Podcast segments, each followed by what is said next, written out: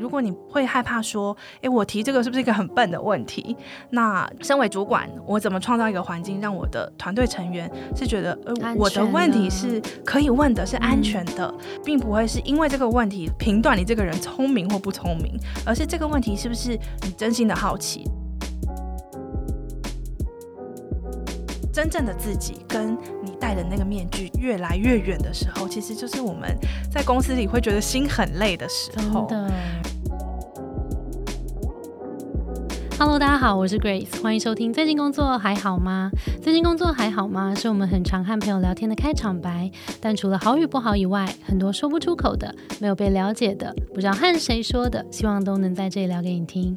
节目每次都会邀请一位在职场上努力发光发热的来宾，来和我们聊聊最近的工作与生活。今天我们非常开心邀请到管顾业的曹代来跟我们分享。嗨，大家好，我是曹代。好，我跟曹代认。认识其实也是工作上朋友朋友介绍的，然后。曹代其实，在管顾业已经有蛮长的时间了。然后他第一份工作其实就在这个领域里面。那其实我们在很多的课程里面，也会有一些学员会对管顾业这个产业有一些兴趣跟好奇，会觉得，呃，好像是不是要很聪明才能进去啊？然后是不是要跟很多很厉害的人交手啊、讨论啊？这到底是不是一个很困难进去的产业？我们今天就邀请曹代好好来跟大家分享一下。哦，好，太好了，感谢。你的邀请，好喂，那我们就先让曹代简单自我介绍一下。好，大家好，我是曹代。那我现在主要呢，就是在做团队发展，然后组织发展，协助团队成为更好的团队，领导人成为更好的领导人，然后支持这些人可以让他的组织文化变成一个养分，让这个职场的环境都可以变得更棒。对，那这是我现在在做的工作。那其实我觉得管顾业的本质都是在解决问题啊，协助客户去看见啊，整个组织现在面对的一些挑战是什么。第一份工作其实就是踏入这个领域，听起来蛮复杂的。然后你的第一份工作就在做这个，我们等下来聊一下好了。就是第一份工作如果就做管顾业。会发生什么事情？好，今天简单讲一下你的职涯历程好了，就是你在台湾的第一份，然后呢？做这份工作的同时，也是在经营一个社群，在做大学生的职业发展，叫 iTalent。后来我就决定要去美国念书。一个是我的工作上，我觉得很需要拓展，因为我本来是念金融系的，所以金融系我其实修了非常多管理相关的课程，然后气管啊，或者是行销啊，人力资源管理。但是金融系的这些专业，我其实真的没有去银行工作过任何一点。有很多银行的朋友啦，对，然后反而是在这个过程中看到自己一些新的擅长的事情或者喜欢的事情，就是支持其他人的成长。嗯那我觉得这是我在大学毕业非常彷徨的时候，觉得找到的一个有点像浮木。原来我是可以去支持其他人的成长的，虽然我也才刚开始，但是有这个机会开始做，我不用等到功成名就才来做这件事情。那我觉得对我来讲是重要的。那对我来讲，我就想说，哎，那我还想要学更。更多，我还想了解更多，所以我就去美国念了组织心理学。哦，哎，我觉得超棒，因为其实很难得说我们在刚毕业第一份，然后就可以找到让自己眼神发光的这个点，然后我觉得很棒。你还记得你是怎么发现说哦，原来你在帮助别人，然后看到别人眼神的光芒，自己也会发出光芒的那个感觉，你是怎么找到？你还记得吗？我觉得是透过，因为我们带很多的工作坊跟讨论，工作坊的讨论里面其实很多是对话的过程，所以看着我们就是可能比我大个二三十岁的这些主管，然后是这些 mentor 这些导师，他怎么去引导，怎么去提问，然后听到就是不是我告诉他答案，不是我告诉他解方，而是我协助他找到。他自己的一些答案，他自己的方向，嗯，而且我是相信他可以找到自己的一些答案的。我觉得那个对我来讲是很印象深刻的。但其实很棒的是，你也有实际去做这个体验，你才会发现原来你被这个引导的过程深深吸引。然后，如果你没有去参加这个活动，你可能也不会发现，对不对？是，嗯。然后也看到他不只是在大学生协助的企业里面，可能二三十年工作经验的主管，因为他被提问了，所以他可以想出他想的东西，或者是呃有一些脑力的激荡。那我觉得那个对话的过程是还蛮还蛮珍贵的。嗯，我觉得提问的能力啊超重要，就是。不管任何工作，就是在工作里，我们等一下好好来聊提问力。我先写下来，请那个曹代来跟我们分享一下怎么提出一个好的问题去做引导。那我们先回来把职涯历程我们先讲完，所以后来到选择到美国念组织心理学，在学的时候在两间公司工作，嗯，所以一间是纽约的地铁局。啊，好酷！MTA 好酷，就是我每一个卡上面都会有 MTA。然后它是一个就是非常非常老的组织，因为纽约地铁是一百多年的历史，它要做一个内部转型，它希望它的这些呃，你因为想象台北的地铁，其实台北的这个捷运是非常非常先进的，然后很多人到了纽约说：“天哪，这个怎么在里面没有收讯啊？”然后就是你不知道下一班车什么时候来，而且大家吃完喝完东西，乐色是直接往椅子底。下丢哎！我第一次看到就是傻眼。然后他是要做一个呃内部的转型，就是变革管理的专案，所以我那时候就是加入了这个有点像总裁办公室下面的一个专案办公室，然后做这个样子的推广。那我们的主要的角色就是协助他的一些高阶主管怎么成为一个 coach，成为一个教练，可以带领他下面的人。因为是一个很老的组织，所以他的这个 change plan 就是这个变革的计划，其实是八到十年在看的。那你要想象一个改变要需要。八到十年，那就是因为这样的过程，去看到一个呃办公营的机构，他是怎么看待改变。呃，这是我早上八点到下午四点的工作。OK，然后下午四点结束之后呢，我就会冲去我另外一间之前开始工作的一个顾问公司。哦，OK，所以一个是软体，然后一个是组织变革。那时候你加入的时候是第一年吗？第一年就是在 baby 期的时候加入，我大概待了一年半左右。OK，嗯，你的角色是什么？我的角色就是在做整个 change 的 plan，根据你组织的现况，然后去设计你需要的改变。嗯，那我觉得那个是很需要花时间的。那你在这待的一年半里面，现在回想，你觉得最大的收获会是什么？我觉得是那个跨文化的。的收获耶，因为呃，这个主题是我熟悉的，那做的训练也是我在台湾有经验的，然后去在那边学习不同的方法，那反而是跟同事的相处，算是在美国第一份正职的工作。那我是从小台湾土生土长嘛，然后就到了美国，然后到了职场环境，那时候真的，我跟我的同事就是另外一个也是中中国的同事，然后我们就是埋头苦干哦，就是每天真的是没有时间吃午餐，我们只是一个小咖，你知道吗？就是这个在这个大办公室里面，我们就是真的。是非常小咖的角色，但是在这个过程中，我们就是非常拼命在思考怎么去把这件事情真的是落实跟推行。然后我们的美国同事呢，就是会一起午餐，然后会在旁边聊天，然后会跟彼此就是很熟。然后我觉得那个冲击是，其实有的时候。你需要那个耶，你需要跟别人去有更多的互动，不是埋头苦干，而是我在这个互动的过程中，很可能我得得知其他部门的一些消息，或者是我建立其他部门的一些人脉。那在这个过程不是很正式的方式，而是我透过我跟他有一些 informal 的，就是非正式的一些沟通的关系去建立的。那所以你不要都觉得说，哎，他们他们都在玩，或者是他们没有很认真工作。就我觉得他是有他的价值在。那我们也要。要去肯定这样子的价值。其实刚刚我们在录音之前有跟曹代在吃饭，然后我们就小聊了一下。然后曹太说他自己其实是一个蛮内向的人。那我相信，在一个跨文化这个陌生的环境，然后又是一个新工作，又蛮有挑战性的，然后要去踏出这一步，我觉得他应该不容易。你那时候是？你记得那个场景吗？你有没有做一些什么样的准备？嗯，我觉得是，尤其是我们是亚洲人嘛，所以其实就是都会做万全的准备。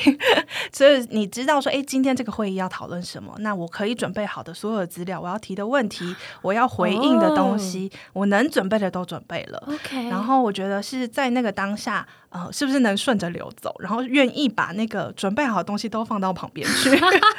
我觉得那是 真的是就是顺应一下当下，对那个应变的能力，我觉得对我来讲是蛮关键的。那我觉得他也形塑了我后来在做引导这一块。你可以做好万全的准备，但是你不能照本宣科，当下要专注的去聆听现在的状态是什么。哎，主管提出来的一些想法，他可能带带着我们往另外一个方向走，他背后有没有什么样的需求？那我愿不愿意？去提问，那我觉得身为一个内向者，在这个过程里，就是你需要一定的安全感，有团队的支持蛮好好的。那我的主管其实是非常支持我的，嗯所以我可能有些事情我会先跟他讨论。那他知道我对某些概念他是我是有想法的，然后他就会创造一个舞台让我去就是提问。对我觉得我还蛮幸运，都遇到蛮好的主管，蛮互补的。主管都比较外向，都很 outspoken，我可能就是可以帮他做好最好的幕僚，搭配的也还不错，这样。OK，那你觉得有没有呃一些好的小建议可以给内向者，如果要跨出那个沟通的那一步的话？我觉得就是呃一步一步来，比如说团体里面你要发声其实不容易，但是如果你先有机会跟你一起会议的几个人，诶，你有跟他聊过，或者是你觉得你已经了解这个会议的的目标，那我进到这个会议里面的时候，我会比较敢发声。那我自己常做的一个是，呃，其实我觉得内向者其实心思蛮缜密的，很适合去统整资料。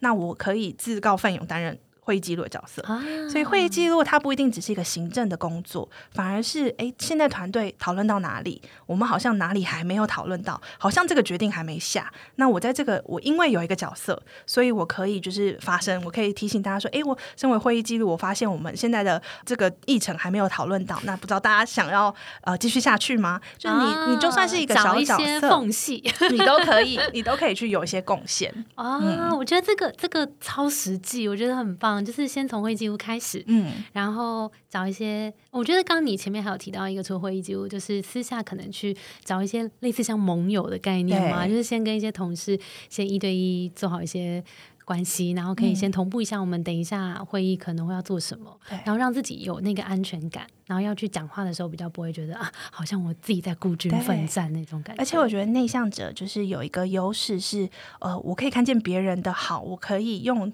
我你要我讲自己的想法的时候，我可能有点害怕，有点害羞。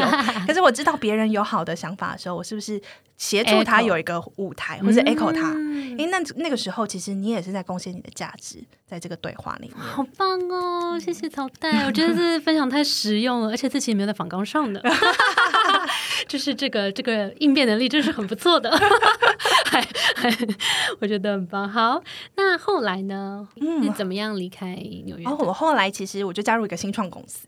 嗯，然后所以大部分念组织心理学的人，可能他就到管顾公司，然后或者是他到公司里面当 HR，嗯然后我就那时候选择了一个新创公司的角色，然后就结合了我刚刚讲的，就是呃，就是变革管理跟软体，就还蛮奇妙的，协助客户运用软体，然后了解一些方法，然后在内部去呃培养他的人才。哦，所以有点像是你们公司卖的是这个软体，但是你的角色是有点像附加价值给这个软体，然后可以包成一套服务再去卖给客户，对这样。哦，对，所以就还蛮还蛮有趣，因为我是公司的第二个员工，老板之外就是工程师。然后我想说，哎，老板为什么会想要找做 change management 的人？哦，嗯因为其实是跟产品有关的，嗯嗯，就老板的思维是觉得那个行为的改变很重要，所以后来我跟我老板就一起出了一本书，就是在谈 会议的文化，然后跟会议的方法。因为我觉得可以去形塑你文化很好的一个起点就是会议。哦，这个真的是很特别的经历，而且你胆子也蛮大，就是直接进去一个只有这么少人的一个新创公司。哎，那时候你你是怎么样做的这个决定？其实那时候还蛮彷徨的诶，就是因为 Grace 也在美国过嘛，所以你在美国，我们尤其是外国人，你要留下来工作，其实。真的有很多很多坎，就是我们没有身份，就是一个重点。这个新创公司的职缺，我那时候看到的时候，就是觉得很喜欢，可是我没有行动，因为我的签证关系，我可能在这里一年我就得离开了。我不知道说这是不是我最好可以贡献的一个方式。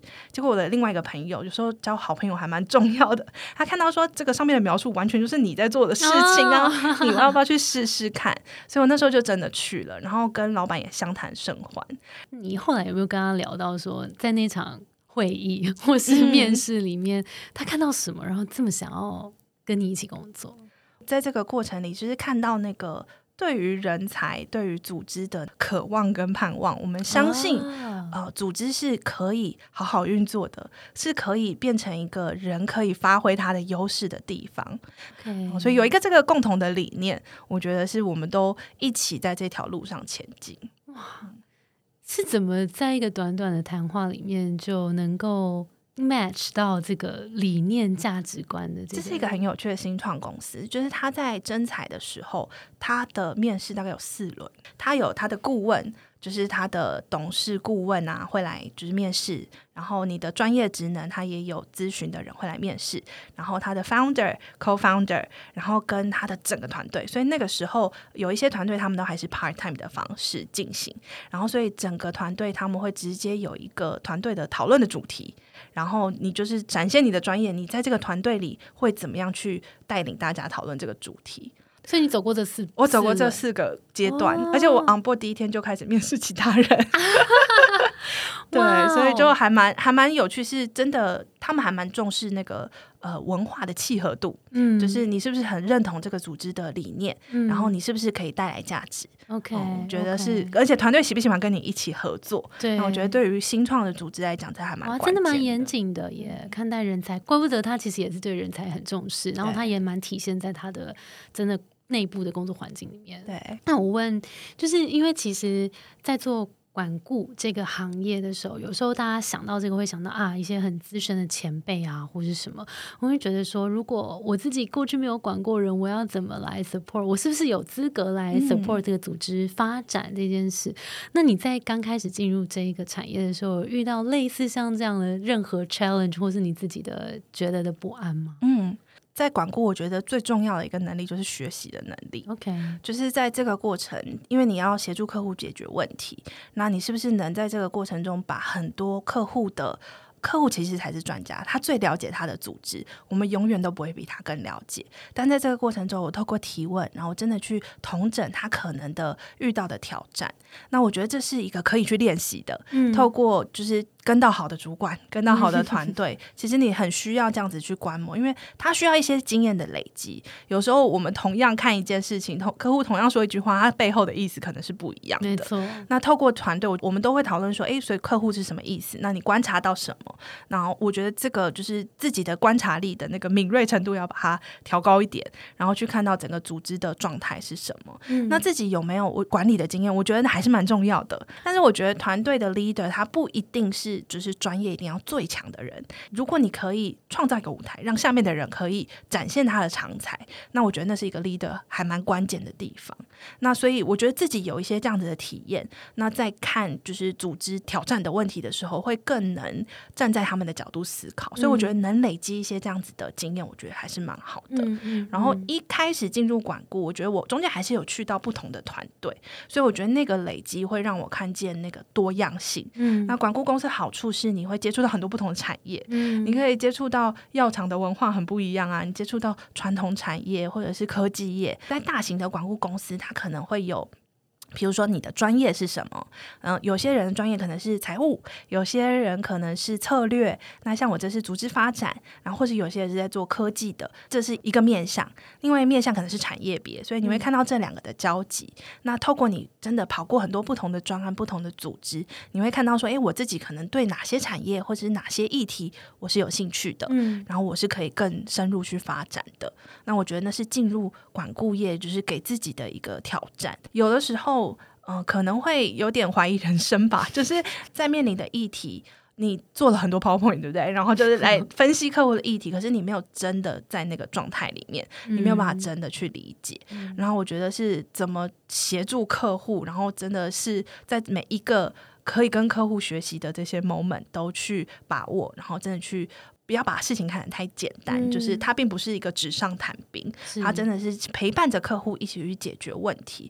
那我没有答案，你也没有答案，但是我愿意我们一起去找出这个答案。OK，那我觉得这是这是我相信的管管理顾问公司可以提供的价值。OK，的确，因为其实呃嗯，大家想到管理顾问可能会觉得啊，我就是是要能够给你很多的建议，但其实很多好的建议，就像你刚刚讲的，客户是专家嘛，是这个产业的专家，其实很多问呃答案可能。在他心里，可是他平常日常琐事啊，一些就是日常工作啊、管理啊什么，就是大大小小的事情，他可能会很烦躁，这些东西全部挤在一坨。但其实这个时候，透过一个好的提问力或是一个好的引导，其实会让这个答案跟这整个策略，其实反而就出来了。那我们来聊一下提问力好了。我们刚刚前面有讲到这件事，要怎么样去训练自己这个提问这个问题的能力？嗯，我觉得提问最重要。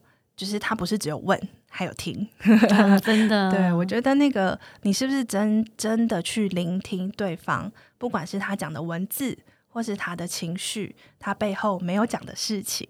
那我觉得那个就是专注的聆听，你要问出好问题，真的听进去，很关键的一件事情。所以你看，像 Grace 在访谈的时候，我谈的一些内容，就是他有听进去了，他有感受到了，所以他才会问出更 juicy 的问题。其实不管是管理顾问，或者是你在公司里，其实我觉得是每个人都很需要的一个一个能力，是其实每天都可以去练习的。我是不是能保有好奇心？嗯，然后我真的是不带假设的去提问。嗯，我的提问不是假问题。我在问这个问题的时候，并不是要别人就是相信我，或者是问一个似是而非的问题，而是我真心听到了。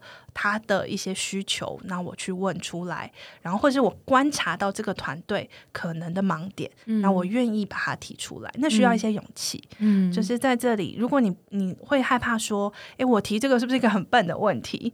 那就是我觉得。身为主管，我怎么创造一个环境，让我的团队成员是觉得，呃，我的问题是可以问的，是安全的。那并不会是因为这个问题评断你这个人聪明或不聪明，而是这个问题是不是你真心的好奇，然后把团队的盲点可以点出来，嗯，然后可以就是在这里协助团队往前进。嗯，我觉得这是还蛮关键的。嗯，然后身为我们就是员员工或者是工作者，其实有的时候给自己一点点。害怕的那个 那个机会，就是挑战自己的机会。我今天问了一个，就算可能不是很好的问题，但是我尝试做这件事情。我觉得这个是给自己练习一个还蛮关键的机会。哎，好像是。我现在我刚刚在听你讲话，我就要回想自己以前就是小菜鸟啊，然后在跟大家一些大主管坐在会议桌上的时候，我在想说那时候的我。就是好像真的有那么一两次，就是想要逼自己问问题，嗯，因为就会觉得说好像要参与一下这个会议，那这种心情就觉得好像呃，就是老板也会问你嘛，就说哎，那 Grace 有没有什么问题？嗯，那其实，在那之前已经很努力的在从大家的会议每个人的。讲的话里面去找到一些线索，然后可能是不是有些东西是，譬如说我是 marketing 部门，哪哪些跟我有关？然后我现在问那个问题，好像可以再帮助大家推进一点，或是的确我真的想要。就我觉得那个一次两次，就前面两次真的是应急出来，你知道吗？我就觉得靠，我真的真的很担心，问了一个很笨的问题，那是那时候真的很担心的事情。可是真的练习个一两次。三四次，你开始慢慢习惯说，其实问问题，你会发现其实没那么可怕。嗯的时候，你就会比较自然的能够在一个会议里面真的好好在开这个会。嗯，我觉得一开始在开会的时候，这比较像是在听，然后记这样，然后慢慢。其实开会真的也是一个艺术，对啊，对，慢慢说啊，原来哦好，我现在有在开会了，这样子。到一个新环境的时候都会，你就是要先观察说，哎，现在我这里可不可以提问啊？这是不是欢迎的？怎么办？对，老板会怎么想我 之类的？但是就是当你的焦点不要只照自己。把这个焦点往外扩一点，看到你的团队，就是你把层次拉远一点点，看到你的团队，看到你的部门，就是不会觉得说，哎，我现在问这是不是我的问题，或者是我很笨，我会被 judge，而是我问这个问题是不是可以协助团队找到一个新的方向？替部门问的啦。嗯，那好，那那个曹代有没有？呃，现在回想起以前，譬如说刚开始工作的时候啊，菜鸟啊，或者是后来一路上，有没有印象深刻一些挫折的故事？嗯，我那个时候我还记得我第一场训练，就是因为我们会帮客户做整个内部的规划，然后做训练。那老板其实是管大事的人嘛，他不会管训练的细节。客户单位的人资，然后跟我就是在那边瞧说，呃，这个今天参与的主管有哪些？两个人就是定了 OK，然后就到现场，他说：“哎，那你名牌准备了？”吗？我想说啊，我以为是你要准备呢。然后就是一些很小的细节，但是就反正下次就学会了嘛。我们下次就知道怎么样去进行。那老板，你有觉得？就很尴尬啊，然后而且会觉得说很有点丢脸，就是是不是丢公司的脸？这样是不是表现非常不专业？那确实是。那我觉得是呃，老板在这个过程中他并没有就责备我，呃反而是就是哎，这个我们马上学会了，下一次我再也不会犯这种错误了。然后所以我觉得从菜鸟的时候对自己的一个好提醒，我是不是把每一个。没有做的很好的事情，把它当做一个学习的机会，然后不要太鞭策自己。我觉得小的时候真的会对自己很严格吧。然后我老板真的没有叫我加班，然后就自己很认真的在那边加班在做事情，出去玩放假，然后都要回 email。长大了一点之后，你就回头来想，那时候我只有想到自己要把这件事情做好，可是我没有想到团队。一个在放假的人，就是一直在回 email，这对团队是有怎么样的影响？对于整个公司的营运会有什么样子的影响？当我是比较 senior 的时候，我是不是送了一个错误的讯息，告诉我所有的 member 说，哎，以后你们都要在。假日回讯息哦，那我觉得那不是我想要创造的组织的文化。那我觉得自己也要去有觉察这件事情，然后在这个成长的过程中，就是需要很多，不管是 mentor 或者是自己的反思，在这个里面才能看到说，哦，这些错误或是这些失败、挫败都是我成长的一个能量。嗯，重点是不要再犯第二次就好了。哎，我觉得志宏刚刚听到现在，就有一个感觉是。朝代很会挑老板，因为你应该也是有面试过不同的公司，嗯，然后除了幸运以外，有没有一些蛛丝马迹？譬如说是在面试的时候可以稍微观察的吗？哇，这个我倒没想过，这也不在访纲上哎，对啊，这个蛮有趣的，就是我觉得没有人是完美的，就是你在思考一个老板，他不可能，尤其是我现在带很多主管的培训。一个老板不可能面面俱到，全部都他不是完人，他一定有他的优点，他的缺点。那我怎么让老板的优点跟我的发展是可以相辅相成的？当我把我的机会、我的眼神、我的能量都放在发展优点上面，或是看见别人的优点上面，那那些缺点就不是那么重要了。在这个过程，我觉得是互相的。我要在这个地方发展，一个是你做的事情，一个是你工作的人。对，那我觉得我可能这两件事都要关注，但是当我遇到好的人的时候不会放过，就我觉得好的合作伙伴、好的主管或者好的 mentor，我觉得去长期的去经营这样的关系。那你觉得好是有什么好？嗯，呃，我的一个 mentor 就跟我讲，他说我 hire 进来每一个人都是这个公司的未来，所以你们都要比我更棒，你们超越我，这就是我的成就。那我好相信这个，我也好想要这样。嗯，对啊，我觉得就是当他愿意相信。他支持你的成长，不管你今天留在这个公司或是离开了，那这个关系是一个正向的关系。嗯，我们是在这个。刚好这个天时地利都在这一个空间、这个场域里面，一起为这个公司打拼，一起为这个公司努力。那我们怎么去创造那个正向的结果？那我觉得跟老板的互动也是这样。哦，所以有点像是说你在面试的时候，其实你也感觉到，就是透过对谈，你会感觉到说这个老板他身上有什么样的特质，以及他是不是重视人才，然后他的那个理念跟你有没有在同一个频率上，是吗？你是会观察这个的吗？对。我觉得那个，我我我觉得这个时候我就是比较没有那么理性，就比较感感觉型。可是有时候感觉是最准的，嗯，有时候反而是因为我自己也有时候会这样，就是在以前在面试公司的时候，也是会蛮讲求这个主管讲话的感觉。嗯，如果比如说假设，因为我不喜欢太武断的人，那我可能这个老板讲话他很武断，那我就会觉得说，嗯，那这个可能不会是跟我太合的。嗯，我觉得相信对方是善意出发，没有一个老板今天来。工作是觉得我今天就是要让大家都很痛苦。哎，对啦，应该是没有了。大家都是希望我可以让我的团队在这里好好发挥。对，那这个主管他想要他重视的价值，他在乎的事情，我是不是能在这里去看见？那我在这里就是也让我自己有舞台可以去发挥。当然，一开始感觉他的呃不是那么真诚的对话，那我觉得这样子的人就就。不要去跟他合作，不要让自己陷入这样子的痛苦。但如果他是一个真诚的，他会愿意去面对自己的脆弱。嗯，那我觉得我遇到的很多 leader 其实就是有这样子的特质。那我觉得这是我自己也是时时在学习的的方向。那如果假设对方不一定善不善意，就不太确定，但可能对方的理念跟想法是真的跟你很不一样，那你会怎么建议来做这个沟通？嗯。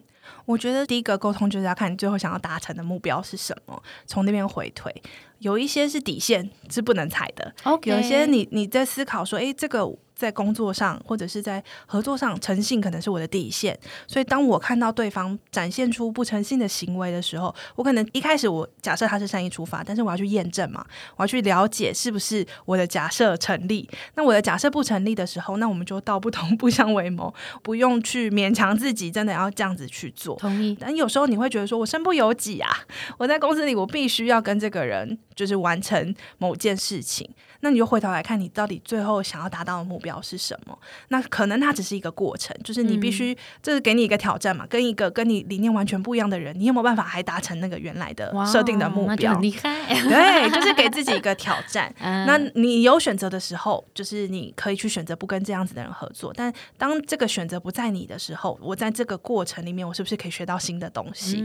有时候你会觉得很挫折。觉得有一句话我蛮受用的，就是《与成功有约》。这本书里面，然后就是 Seven Habits 嘛，然后他其实有一本有有一句话，他是说，他其实引用一个心理学家的一句话：外在的这些刺激跟反应，我们有选择怎么去回应的自由。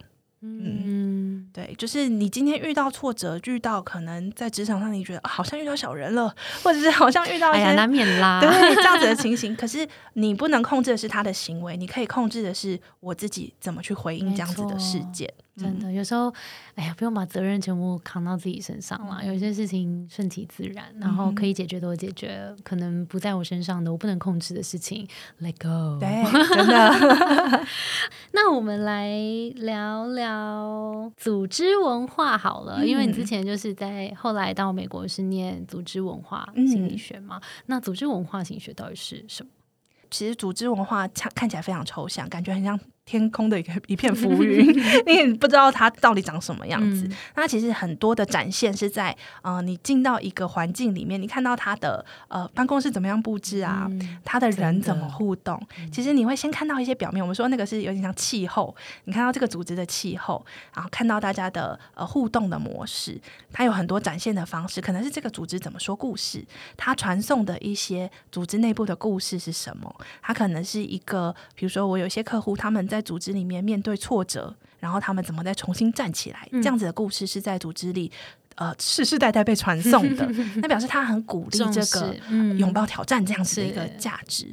那这样子的价值观，其实从故事从他的创办人，其实。组织文化就是靠公司里的每一个人一起去行做出来的，它不是写在墙上的，就真的是你的组织文化，是你真的要活出来的。它可以具体到我的会议怎么开始，怎么结束。我希望每个人会议，比如说开始的时候有个暖身，然后让让每个人的声音都进来。嗯嗯。那当我是重视每一个人的声音的时候，我在这个每天的这个会议的活动里面有前面三分钟，让每个人。都有机会让他的声音进来。回答一个议题，可能只是讲我昨天发生了什么事情，或是周末做了什么。可是我第一次发言了，我等一下要发言的机会就变高了。没错，嗯没错，没那么可怕。对，所以它可以很很具体的，它也可以在你的公司的，比如说政策里面，或者是流程里面。那这个后面看起来好像很轻松，其实需要一些刻意的设计。而且我觉得很多这种好意啊，一开始可能有记得，但是如果你没有把它变成一个制度的话，很容易因为铺天盖地。的事情，你可能这件事就被你推下去，或者是就忘记了。所以我觉得的确有一个这样制度的设计，然后放到你的比如说会议的章程啊，或是每年要做的事情里面，我觉得蛮好的。OK，对啊，好，那你理想中的组织文化会长什么样？嗯。我觉得我们现在的这个时代，就是在面对外在，实在是太大的变化了，所以你很难去用我们以前的思维去思考一个组织它它长的样子。因为你讲到组织，你就会想到那个呃阶层型的那个组织 组织图嘛，就是对。然后，所以在这个过程里，我未来的组织可能是更有机的，它可能是以团队为单位的，然后再就是呃看到需求去回应需求。有点像一个有机体，传统的组织里面，可能很多人，我要来公司上班，我需要戴上一个面具，我要演一个不是那么像我的人，必须要达到我的目标。我可能是一个很呃重视这个环环境保育的一个人，可是我们公司在做的就是在冲业绩，所以我必须要把那一块放下来，把看到那些浪费，看到那些东西，这可能不是我最关键在这个公司可以生存的主轴，那我可能就放在旁边。可是当你真正的自己跟你戴的那个面具越来越远的时候，其实就是我们在公司里会觉得心很累的时候。然后就觉得，哎，这真的是我想要的吗？我是不是继续做这件事？我到底是要否定这个职位、这个公司，还是自己？那我觉得那个是我不希望看见的。我觉得我们辛苦，对，生活还不够累吗？真的。所以，如果我们每一个人可以协助去打造那个环境，是让其他的人在这里是有机会把。那个真正的自己带进来，真的真实的自己带进来。当我们能发挥真正的自己，那个能量是很可观的。真的，我超级同意。因为其实不管是朋友，或是我们的学员呐，有时候会跟我们分享说：“哎呀，他在工作里面，他呃，别人觉得他的样子，其实根本不是他真正的样子。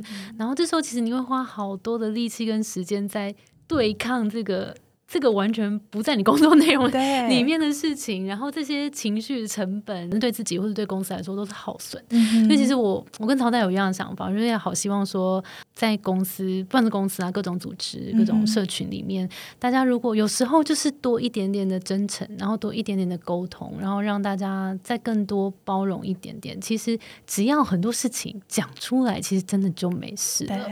但是我们为什么不讲出来？一定是因为这个环境让我们觉得不够安全。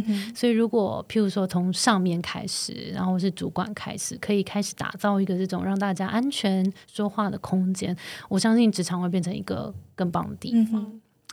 好感人哦！我是真的这么相信，因为我之前对啊，有有有几次有跟来宾聊到这个，我都是觉得说很多事情就是讲出来嘛，真的。那可能一开始会很孤单。就会觉得说，哎，只有我自己这样做，这样子好像其他人都没有改变。但是每个人改变的速度不一样啊，他会接收到的讯息也不一样。所以在这个过程中，至少我先从自己开始去感染其他人。那当我可以去打造这样子的环境的时候，就越多越多人看到这样子的样貌，他们就可以一起去创造更好的组织环境。那就会有更好的社会。因为我觉得真的，这个是我我觉得我们这个世代的人很好的一个机会点，更愿意去看见自己。己跟他人，那我们怎么样去运用这样的优势？真的去在职场里面，在你的生活，在你的社群，可以创造一些改变。真的，我们一起，大家一起，大家一起 加油！好，那呃，最后我想要请曹带给大家一点建议。好了，就是如果大家对于管顾业这个顾问产业是有兴趣的，他可能会需要什么样子的特质？可以先做一些什么努力？嗯，呃，在管理公益，就是你真的很需要呃，第一个你要很。重视协助他人解决问题这件事情，解决问题，嗯，就是你有那个意愿帮助其他人去找到方法，嗯，然后你解决问题的能力也是，就是怎么去解构、去分析，因为其实还是有很多的数据、很多的资料，你要去做分析、去统整，然后在短时间之内，你可能要消化很多，去反馈给客户。客户访谈的能力，你要怎么去提问，嗯，然后去理解客户的想法，跟他一起去讨论出来。那我觉得这个是呃，在管理工业其实我觉得还蛮关键的。那当然，你自己的专业基础也要就是扎稳，因为管理顾问其实真的非常非常多种。就是所以你自己的专业知识，然后你是不是够稳扎稳打的去累积，然后去跟着时代的脉动持续的去更新。因为你可能十几年前常用的方法不一定是现在适用的方法。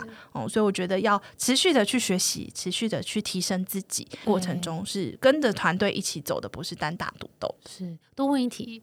如果今天就是同学是跨领域的，他过去并不是这个背景，但他可能待过某个产业，比如说业务啊、行销啊等等，就是不同工作的，是有办法跨进去管管顾业的吗？我觉得每个人一定他都有一个切入点。然后这个管顾业的生态，我觉得也在转变中。就是你可能，比如说你之前当行销顾问嘛，你从行销的角度，然后看到你可能找到一个自己可以发挥的一个空间，可以去切入，或是你的业务的角度，所以你可以试试看，尝试看看。因为我去了解一些企业的案例啊，或者是我。真的是接一些案子试试看，我觉得这是一种模式。那如果你要进到比如说大型的管理顾问公司，那他们也有就是比如说就 experience hire，就是你对于你的产业是蛮了解的，那他他可以再帮你培养起就是你解决问题的能力。我觉得这个都是有机会的。哦，了解。那如果说进去这个顾问产业啊，他一方面他有可能自己就是成为顾问这个角色嘛，但在顾问公司里面是不是还是有其他的角色？譬如说，呃，比较呃。operation 的啊，或者是说 HR 啊，或者财务啊之类等等，这些还是是有一些这种。我觉得，我觉得要看公司的规模。OK，看公司的规模，所以台湾其实蛮多管顾业，有一些是培训为主的，嗯，所以它的可能是以课程为主，所以它可能跟很多管顾的老师合作，然后你你的角色可能呃比较 junior，或者是一开始的角色可能是你真的去访谈客户，然后了解客户的需求，去找到对的老师去对接，然后所以我觉得它也是有很多不同的可能性在这个里面，所以也不一定进去当顾问嘛，也可以是顾问公司里面的其他的角色嘛，对不对？对，所以我觉得是看。呃，你习惯的环境，嗯，是什么样子？顾问公司其实就是有点像会计师事务所啊、律师事务所，它就是一个专业为主的一个工作，所以它的一些 supporting function 就看它需不需要。你说人资啊、财务，有一些可能它不是公司的主力的时候，它可能外包。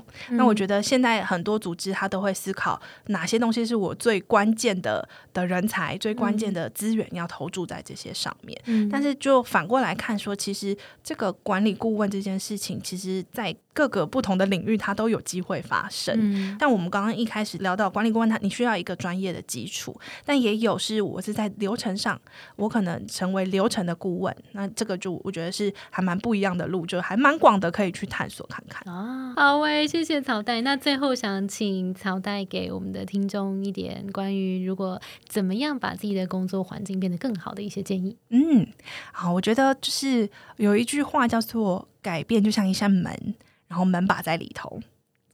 所以我们要自己伸出手去做这个改变，然后真的是从自己做起。所以，我们刚刚谈到说，诶，我是主管的话，我可以怎么样去行塑这样子更好的一个环境？我是不是重视每一个团队的成员？我是不是有看见他的成长？我可以给他这样子的回馈，跟他一起去设定目标，然后带着他往那个方向走。那身为一个工作者，我也可以做同样的事情。我在每一个工作的呃任务里面，我是不是给自己设定一个小小的目标，给自己一些挑战？然后让自己可以在这里有所收获、有所学习。那我觉得就是不是只看到自己而已，而是我从团队的角度出发。我觉得那个那个共创的那个能量是很强的。嗯，好，今天真的非常谢谢曹代。曹代就是逻辑清晰，但是又很温柔的阐述，真的 这集好好听哦。好啦，今天我们的节目就到这，再次感谢曹代。我们的节目是最近工作还好吗？如果你在职业上有遇到任何烦恼，欢迎到到节目资讯栏看更多的服务。谢谢你的收听，我是 Between Ghost Grace。我们相信职场不是一个人的战斗，一群人一起前进，绝对比一个人走得更踏实安心。我们会陪着你一起把职涯走得更顺利。如果你也喜欢我们的话，欢迎订阅我们的 Apple Podcast，分享给你身边的朋友或留言给我们，也可以到节目资讯栏追踪我们的 IG 和社团。那我们就下周见喽，拜拜。拜。